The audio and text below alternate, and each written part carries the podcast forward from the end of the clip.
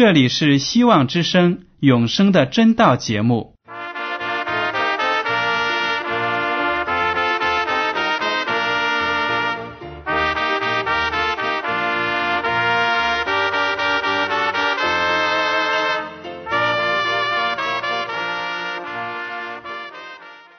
亲爱的听众朋友们，你们好，我是艾德，很高兴今天能和你们在永生的真道这个栏目中见面。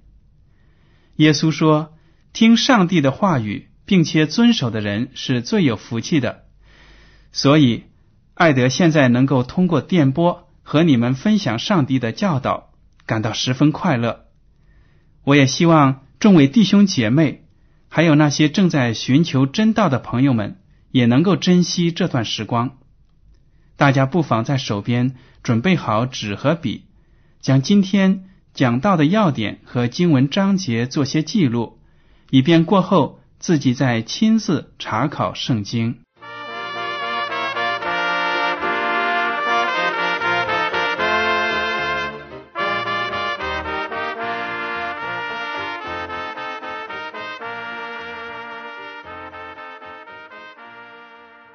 听众朋友们，今天我要跟你们分享的题目是认识宇宙的主。听众朋友们，也许呢，在您的生活当中，您还没有认识创造我们这个宇宙的主耶和华上帝，那么您在生活当中呢，就迷失了很多的福气。也许您有很多的忧愁，但是呢，没有人能够帮你解得开。也许呢，你内心有很多的痛苦，也没有人能够给你安慰。但是我想告诉您呢，有一位伟大的上帝，他能够给你生活有新的希望，而且呢，把各种各样的福气加在你的身上。如果要得到这样的福气呢，您就有必要来认识这位伟大的上帝，宇宙的主人。好了。今天呢，我们就用圣经来学习一下，看一下这位伟大的救主、伟大的创造者，他是什么样的一位上帝呢？他跟你有什么样的关系呢？好了，圣经一开头是这样来介绍上帝的：《创世纪》第一章第一节，也就是圣经的第一部书。第一章，起初上帝创造天地。圣经一开头呢，就说在很早的时候，人类历史开始的时候，是上帝创造了天地。至于这个年代是在什么样的时候，究竟离我们现在生活的二十一世纪有多么久远，我们不得而知。但是呢，圣经对上帝的存在却是毫不含糊的，这样描写到：上帝创造天地，没有花任何多余的篇幅来证明上帝的存在，根本不需要，因为对圣经的作者来说呢，是圣灵启示他来记录下上帝创造宇宙的这个过程，所以呢，他就写到了。上帝创造天地，那么上帝从何时开始存在的呢？他有没有穷尽呢？他的年岁将要持续到什么时候呢？如果这个宇宙是上帝所创造的，那么在这个宇宙被创造之前，上帝存在吗？好，我们来看一下圣经的诗篇第九十篇第二节。诸山未曾生出，地与世界你未曾造成。从亘古到永远，你是上帝。诗篇的作者就写到了，在山和世界还没有造成之前呢，上帝就是存在的，而且从亘古到永远，他永远都是上帝。这就说明上帝的存在。是永永远远的。因为只有当人类被创造之后呢，人才有时间的观念。在人被创造之前，那么这个地球的历史、宇宙的历史，对我们来说呢是毫无意义的。所以呢，我们也不知道上帝究竟在多么久远的时候就已经存在了。但是呢，我们知道它的存在永远比我们想象的要早，而且呢，它的持续呢也会是永永远远没有穷尽的。这样一个无穷的观念呢，对我们人来说是很难理解的，因为我们的脑子呢是非常有限的，人的一生呢不过就是八九十岁，顶多呢也就是。一百多岁一点，一百多岁出头，这样一个短暂的人生，来了解一个无限大的上帝，是非常难理解的。但是呢，圣经就告诉我们，上帝是确确实实存在的，他是创造了天地的主。还有诗篇第一百零二篇二十四到二十七节说：“我说，我的上帝啊。”不要使我中年去世。你的年数世世无穷。你起初立了地的根基，天也是你手所造的，天地都要灭没，你却要长存。天地都要如外衣渐渐旧了，你要将天地如里衣更换，天地就都改变了。唯有你永不改变，你的年数没有穷尽。诗篇的作者在这里呢，就赞美上帝说：“上帝的年数呢是世世无穷，而且他也知道，上帝立了地的根基，天也是上帝的手所造的，天地呢都可能渐渐的老化衰退，但是上帝却是永永远远存在的。的确如此，科学家说呢，我们生活的这个地球。”因为环境越来越恶化，可能呢存在的日子是有限的了。有的科学家说，太阳有一天也可能会燃烧尽了，因为上面的化学元素呢都用光了。那么没有了太阳，就很难想象地球上的人能够生存。没有了太阳，我们这个地球呢就会变得。非常的寒冷，非常的黑暗。人类呢，在目前的状况下呢，离了太阳是不能够生存的。而且我们地球上的资源呢，也是越来越减少，环境的卫生呢，也是越来越糟糕。在这种情况下呢，很多的有识之士就发出呼吁说，人类的生存有了危机。如果我们不想办法的话呢？地球都会毁在我们的手中，确实是如此。每一个星球都有它产生、毁灭这样一个过程。我想地球呢也不例外。如果我们二十一世纪的人单单为了发展工业活动、科技的发达，那么我们总有一天呢会把自己生存的这个家园给毁掉了。但是我们不要忘了，耶和华上帝是掌管着宇宙、掌管着整个地球的主宰。我们信靠了他，他就一定能够给我们一个好的出路，能够保护那些信靠他的人。有的人会说：“我现在的生命呢，只有几十年，那么我为什么要关心这个地球的将来呢？这个世界的走向对我有什么意义呢？”如果考虑的太长远，操的心太多，岂不是杞人忧天吗？这样的话说的是有道理，但是在我们这个世界上呢，很多的人都因为这样的烦恼、这样的担心呢，而生活的非常的不愉快，精神上有压力。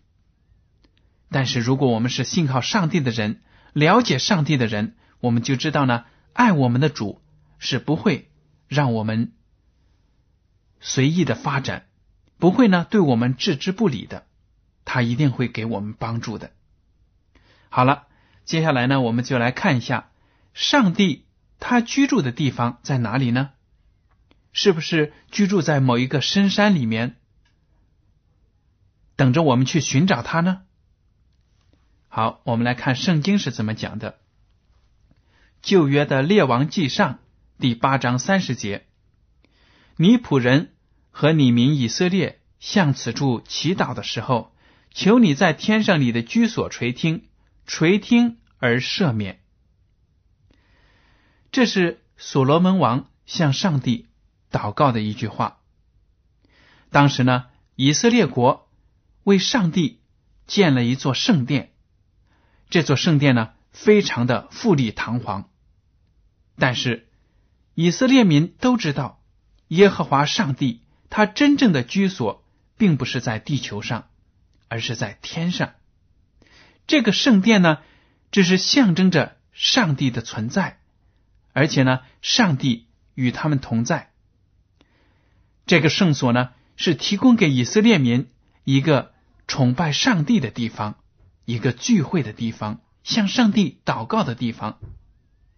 所以呢，所罗门王就祷告了，说：“尼仆人，也就是指的他自己和你民以色列，向此处祈祷的时候，求你在天上你的居所垂听，垂听而赦免。”可见呢，上帝的宝座。就在宇宙的某个地方，对我们人来说呢，就是在天上了。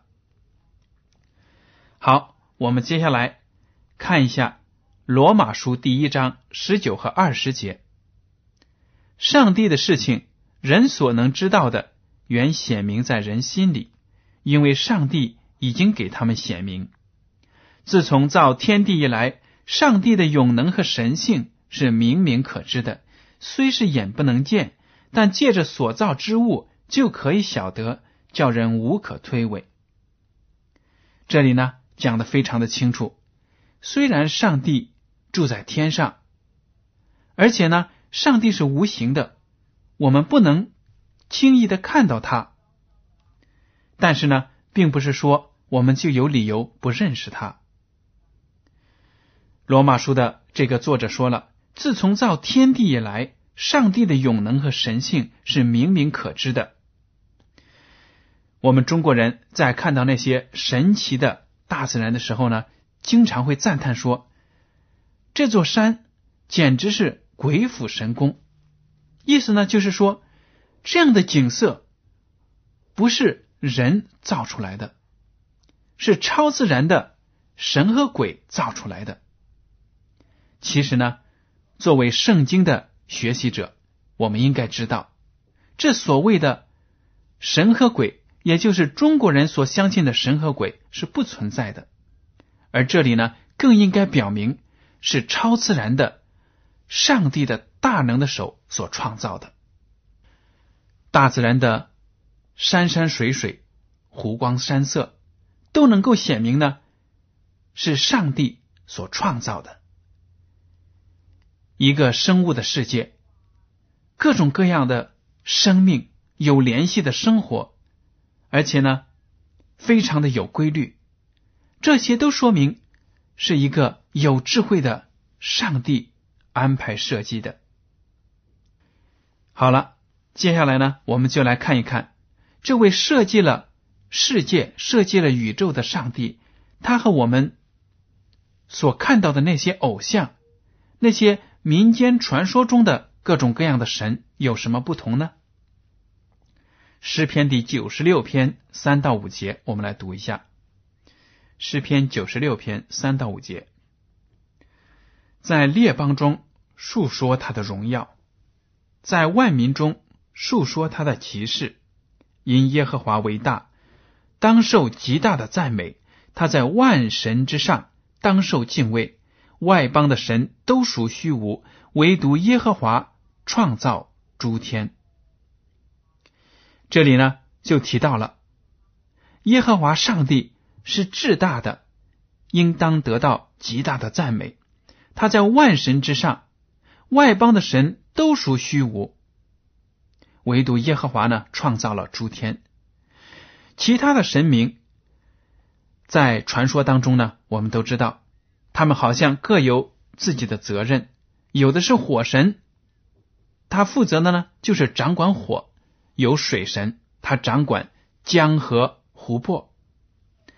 各种各样的神有自己的职责，这是民间的传说。但是圣经就告诉我们，耶和华上帝是创造这个宇宙的主宰，一切的事物呢。都在他的掌管之中，而且根本也不存在其他的神明。那些被敬拜的偶像啊，还有那些土地神啊，还有水龙王啊，都是根本不存在的，是愚昧的人在蒙蔽之下呢编造出来的。唯有耶和华上帝是确确实实存在的，他是这个宇宙的。创造者。好了，接下来我们来看新约的启示录第四章十一节：“我们的主，我们的上帝，你是配得荣耀、尊贵、权柄的，因为你创造了万物，并且万物是因你的旨意被创造而有的。”这句话呢，就说明了世界的万物都是根据上帝的旨意呢。而创造的，也包括你和我。我们每一个人来到这个世界上，有一些人呢，甚至连自己的父母都不知道，可能从小呢，父母就丧命了。这个时候呢，他可能觉得这个世界上没有人爱我。我为什么来到这个世界上呢？我的存在有没有价值呢？很多的人呢。可能对自己的人生不很了解，感到很困惑。但是呢，从刚才我们所读的启示录第第四章十一节就说到了：万物是因你的旨意被创造而有的。上帝创造每一个人都有他的美意，所以呢，每一个人在上帝的眼中都是有价值的，而且呢。他们的价值都是同等的，上帝是不偏待任何一个人的。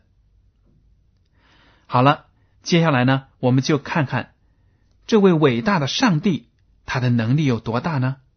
既然他是一个爱人的上帝，那么他能够给我的生活有什么样的帮助呢？在马可福音第十章二十七节，我们来读一下。耶稣看着他们说：“在人是不能，在上帝却不然，因为上帝凡事都能。上帝是一个非常伟大的上帝，没有任何事情能够难得倒他。不管我们在生活中有多少的困难和困扰，很多的事情呢，我们自己根本解决不了，也没有人能够帮助我们。”但是呢，耶和华上帝却能够帮助我们。只要我们把这些事情向耶和华上帝祷告，寻求他的帮助，他就一定能够帮助我们。诗篇第一百四十七篇第四、第五节这样说：“他数点星宿的数目，一一称他的名。我们的主为大，最有能力，他的智慧无法测度。”这就是我们的上帝，他有无法测度的智慧，也就是说呢，他的一切的思维都超过人类的想象，因为我们的头脑呢是非常的有限的。我们的上帝有伟大的能力，无穷的智慧，但最重要的呢，是他是一个关心弱者的上帝，他关心。世界上的每一个人，因为我们都知道，有一些人呢，他很有才能，很有才华，但是他却没有好的道德，他也不关心别人，跟别人没有任何的关系。这样子，他们的聪明智慧，他们的能力，也是我们不需要的。但是呢，耶和华上帝不但有能力，有智慧。而且呢，他有爱人的心，诗篇第一百四十六篇七到九节，我们来读一下。他为受屈的深渊赐食物与饥饿的，耶和华释放被囚的，耶和华开了瞎子的眼睛，耶和华扶起被压下的人，耶和华喜爱一人，耶和华保护寄居的，扶持孤儿和寡妇，却使恶人的道路弯曲。这里呢，就把上帝他美好的品德告诉了我们。首先，他是一个为受屈的深渊的上帝；还有呢，他是赐食物给我们的上帝。他释放那些被囚的人，而且他开了瞎子的眼睛，扶起被压下的人。他保护那些孤儿寡妇，社会上的弱层。在很多的国家都不能够得到完美的保护，即使是在最发达的美国和欧洲，也有一些人呢生活在贫穷线之下，生活得不到保障。但是呢，耶和华上帝看顾每一个人，不管我们在自己的生活当中遭受多么大的屈辱，如果我们能够向上帝祈祷，求他能够帮助我们。改变我们的生活，那么上帝呢是非常乐意做到这一些的。诗篇第一百四十七篇第三节说：“他医好伤心的人，裹好他们的伤处。”对那些心理忧伤、遭受了很多挫折、得到了很多伤害的人来说，耶和华上帝是最好的医师，能够给我们安慰，医治我们肉体。和心灵上的伤痛。上帝呢是一个公义的上帝，他不但有怜悯，而且呢维护道德的法律，他会追究那些恶人的过错。耶和华上帝呢是不改变的上帝，他的爱永远也不改变，他的正义也是不会改变的。在马拉基书第三章五到六节这样说。万军之耶和华说：“我必临近你们，施行审判；我必速速做见证，警戒行邪术的、犯奸淫的、起假誓的、亏负人之公价的、欺压寡妇孤儿的、屈枉寄居的和不敬畏我的。因我耶和华是不改变的，所以你们雅各之子没有灭亡。”上帝在这里就说了：“对那些作恶的人。”他有审判要加给他们，不像我们在民间传说中所听见的那些神明。有些人呢，觉得对他们所敬拜的那些偶像、那些神，只要给他们一些好的贡品，就能取得他们的喜悦，他们就不会把加在自己的身上的那些货呢给保留，反而呢就会把好的东西。加在自己的身上，这样的想法呢是非常的幼稚的。对创造世界的耶和华上帝来说呢，他所喜悦的不是我们所奉上的物品，而是呢我们敬畏他的心，顺从他诫命的心。如果你是一个作恶多端的人，没有向耶和华上帝认罪悔改，只是要把好的物品。奉献给耶和华上帝，那么你肯定是得不到他的喜悦的。上帝说：“我必临近你们，施行审判。”在新约的雅各书第一章十七节这样说：“各样美善的恩赐和各样全备的赏赐，都是从上头来的，从众光之父那里降下来的，在他并没有改变，也没有转动的影儿。”这里呢？讲的清清楚楚，我们生活中各种各样美好的恩赐，都是从耶和华上帝那里来的。尽管我们很多的人不认识上帝，但是呢，上帝仍然给我们生命的气息、生活的能力，而且呢，给我们有收成、有学习和工作的成功，让我们能够享受。生活的乐趣，上帝并没有因为我们不认识他、不接受他，而轻易的把我们毁灭掉。因为上帝呢，愿意给每一个人机会来认识他、来接受他。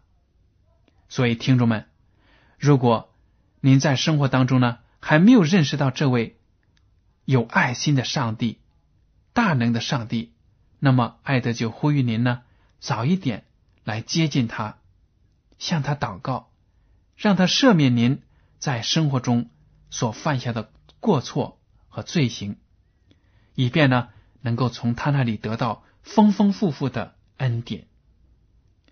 诗篇第一百四十五篇八到九节说：“耶和华有恩惠，有怜悯，不轻易发怒，大有慈爱。